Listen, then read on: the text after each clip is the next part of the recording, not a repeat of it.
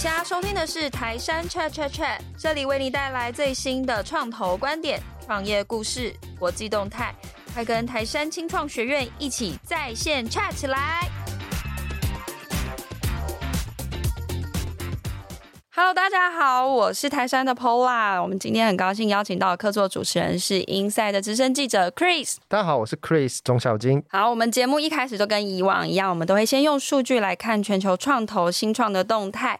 今天要跟大家分享的是比较特别哦，就是三这个数字。也就是说，目前我们全球有三只白角兽。什么是白角兽呢？也就是市值超过一千亿的新创公司叫做白角兽。那我们根据 CB Insights 的数据，目前全世界有三只，那这三只就是 ByteDance 字节跳动，然后 SpaceX 跟 Shein 这一家快时尚的公司。现在台湾也有三只已经成功上市，或者是 SPAC 可以被称为独角兽的科技公司，就曾经的独角兽。那现在已经上市了嘛，所以现在理论上已经不用用独角兽称呼他们，因为也不是新创了。对，也不是新创了。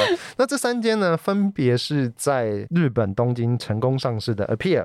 那成功在美国上市 SPAC 的 Gogoro，以及一样是 SPAC 成功的大猩猩科技。那 Appear 呢？我们知道它是一间专注在做广告科技以及 AI 的科技公司。那大家可能更耳熟能详的一点，就是立志于在做换电式电动机车的能源公司。那大猩猩呢，则是一间专注在比如说，像在各种的智慧监控，或者是说各种 IoT 解决方案的一间科技公司。那这三间科技公司，某种程度上都代表了过去台湾新创在某一些科技领域上突出的表现。那刚才有提到啦，Appear 的话，代表就是说，其实这几年台湾的广告科技的。新创能量其实是有逐步被累积起来的。那 Apple 它也很成功的，先以台湾的客户当做基础，然后一步一步成功的进入到了日本、海外。那 Gogoro 也是一样，Gogoro 也同样是把台湾这个机车王国当做一个很好的利基点，在台湾取得了一定的成功以后，再把它的成功经验复制到其他国家，然后借此成功 SPAC 上市。那大猩猩的话比较特别一点，那我们知道说它现在。在跟很多的基础设施，比如说像桃园机场啦，这些基础设施的服务上面都有取得了蛮好的成绩，那也因此这样子成功上市。那觉得这是我们台湾这现在看起来可以称得上。三只独角兽所成功的 story。Chris，你要不要聊一下你自己觉得？你看，其实这几年之中，台湾有出现三只独角兽啊。那呃，你有没有更看好哪一个产业接下来可能发展上更具有国际竞争力的呢？就我从媒体的第一线经验来看啊，我自己其实是比较看好 IoT 的部分，特别是在软硬整合的部分。IoT 其实我觉得有很大一部分是依照过去台湾在制造在半导体的强项的部分，大家。大家应该都耳熟能详，台湾的半导体以台积电为首，在世界上占据了举足轻重的地位。那大家可以知道，IoT 的装置，它其实最重要当然是所谓的晶片的部分，这是所谓的台湾的强项。结合上台湾制造的优势的部分，那再加上美中贸易战的架构之下，大家对中国所谓联网装置的警觉心越来越高。那我觉得，它某种程度上，台湾所制造的联网装置势必是会出现替代效应。所以，我觉得下一个巨大的机会，其实应该就是会出现在 IoT，特别是我们如果再把 A 加起来，AIoT 装置里面的话，我觉得会非常的具有优势。那当然也另外一部分。我觉得也是台湾科技业有一个很好的机会，就是好好培养软硬整合的另外一个部分，软的人才，其实在现在也应该要马上的跟上来。其实，在台湾来说，还原过去可能我们以前大家印象比较深的都是在硬体制造，然后其实这几年在软体产业，就是当然有更多的新创的加入，然后特别是其实数位转型这样子的概念，在蛮多大厂已经知道说必须做的事情，所以大家更往就是所谓软硬整合，例如说呃香港。刚有提到 IoT 等等的一些产业上去做布局，所以确实未来我们也很期待说，在 IoT 上面会有下一只独角兽出现。那其实这两年台湾跟中东欧的国家互动其实越来越频繁。其实我印象最深就是去年疫情比较辛苦的时候，我们有收到就是来自立陶宛捐赠给我们的一些疫苗。那透过这样之后，当然中间一些国际情势啊，跟我们隔壁的邻居互动就更有趣的情况之下，其实中东欧的国家跟我们互动就更加频繁。那其实今年政府就宣布成立了一个两亿美金的中东欧投资基金。那台山很幸运就获得这个代管的一个机会。其实这一阵子在公司越来越多，不管是中东的案子啊，或者是中东的一些新创的动态等等，都会经常是被我们讨论。那其实今天就想说，因为大家对于中东实在是太不够认识，不熟悉的情况之下，我们今天又来邀请一个也是刚从中东回来，然后有带着一样满满的就是参访去跟当地新创跟创业组织互动经验的台山投资总经理 David。大家好，David，我这边就想要请教，从一个大众的视角来看，那这一次今年的乌俄战争，其实让全球都体认到一件事情，特别是非常讶异，说乌克兰竟然可以撑这么久。那很重要一部分是，其实它的科技人才济济。然后除了乌克兰本身之外，其实我们看它的邻国，就是所谓中东欧地区，因为有很多的中东欧地区的科技。人才也在背后默默用各种的方式支持乌克兰，那我们就可以看到说，原来中东欧的科技人才还有相关的资源这么的丰沛。但是大家察觉到这件事情的时候，如果真的要细来看的话，那中东欧它在科技人才或者说科技能量的强项到底是什么？跟东南亚或者说跟矽谷、跟台湾又有什么不一样的地方呢？是我这一年来有两次的机会到。中东欧去访问，最近一次是六月，那我跑了斯洛伐克、捷克、波兰，还有立陶宛。那我也很讶异的说，哎，这些国家的人民非常的反共，包括反中国，这是我以前很难去想象，因为他们过去曾经是在共产国家的体制下长大的。那另外我也发现说，他们事实上在苏联计划经济底下。他们各自发展出不同很 unique 的一个 scientist 跟 engineering 的力量。比如说，立陶宛就是在镭射这一方面特别的强。在镭射的话，他们几乎是在全世界很高的市占率，都是用它的 key component。那这是其中之一。那我也发现说，他们的 engineering 的能量也不错。那软体事实上是相当的好。在波罗的海的那几个国家，事实上有很多的 FinTech 的一个好的一些公司。那另外，Green Energy 跟 EV 的这部分，我相信他们都有汽车工业里的基础都还在。那这也让我想起说，哎，台湾如果跟这几个国家结合，事实上有很好一个机会。那也是从台湾要 Go to EU 到欧洲的一个很好的一个 Hub。那我们也是很希望说，在这几个国家的这些新创能够来跟台湾来连接，因为他们看中的一样。也是台湾有很多的半导体，有很多的哈位，很多的可以帮助他们变成一个软硬整合的一个机会。这个就是我们看到说，台湾应该前进啊，包括新创，包括企业，如果有愿意去到中东去跟他们合作发展。我我一直觉得这是一个很好的机会。如果我们要再深究，您刚才已经有提到，比如说像立陶宛，或者是说波罗的海三小国，嗯、他们有各自不同的强项。那其实我们有印象，我觉得对台湾的收听大众来说，最有印象可能是爱沙尼亚。那爱沙尼亚我们知道它是以数位技术闻名啊。那帮大家 recap 一下，爱沙尼亚虽然它的人口只有一百多万，但是它是一个数位能量非常丰沛的国家，像 Skype。就是出自于爱沙尼亚嘛，而且政府的基础建设的数位化完整度非常的高。我们知道说他们有所谓的数位公民，他们的身份证基本上都是全数位化，所以算是在所有的欧洲或者说是你放眼全球，大家都对人口大概一百多万的这样子的国家可以做到这么好的数位服务，其实是相对非常惊艳世人的。您刚刚已经有提到，像立陶宛是属于做镭射。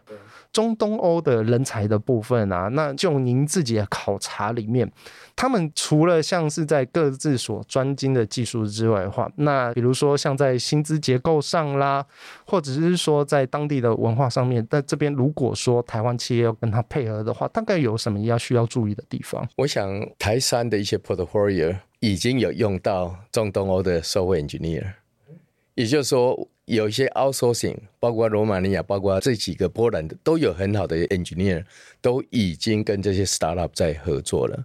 那如果在薪资方面，我是觉得他们薪资是非常 reasonable，而且是 affordable。特别你如果 compare 到细谷的那种 engineer。那个 quality 如果一样的话，他们可能只有三分之一、四分之一的 salary 哈，所以我想这个也是一个可以 leverage 的一个地方，特别说。台湾还是比较缺乏这种啊 system engineer 的东西，这个是不是说我们也可以考虑在这一块有所连接？如果说我们用所谓的战略的思维来看，好，嗯、我们进入中东哦其实是台湾进入欧洲一个非常好的管道嘛。如果真的要深入去研究一下产业别的话，那台湾有哪一些产业别是特别可以跟中东欧当地的需求可以 match 的呢？我想很多的厂商已经在准备。啊，去中东要做一个 joint venture，或者说包括立陶宛哦一些雷射的这些公司哈。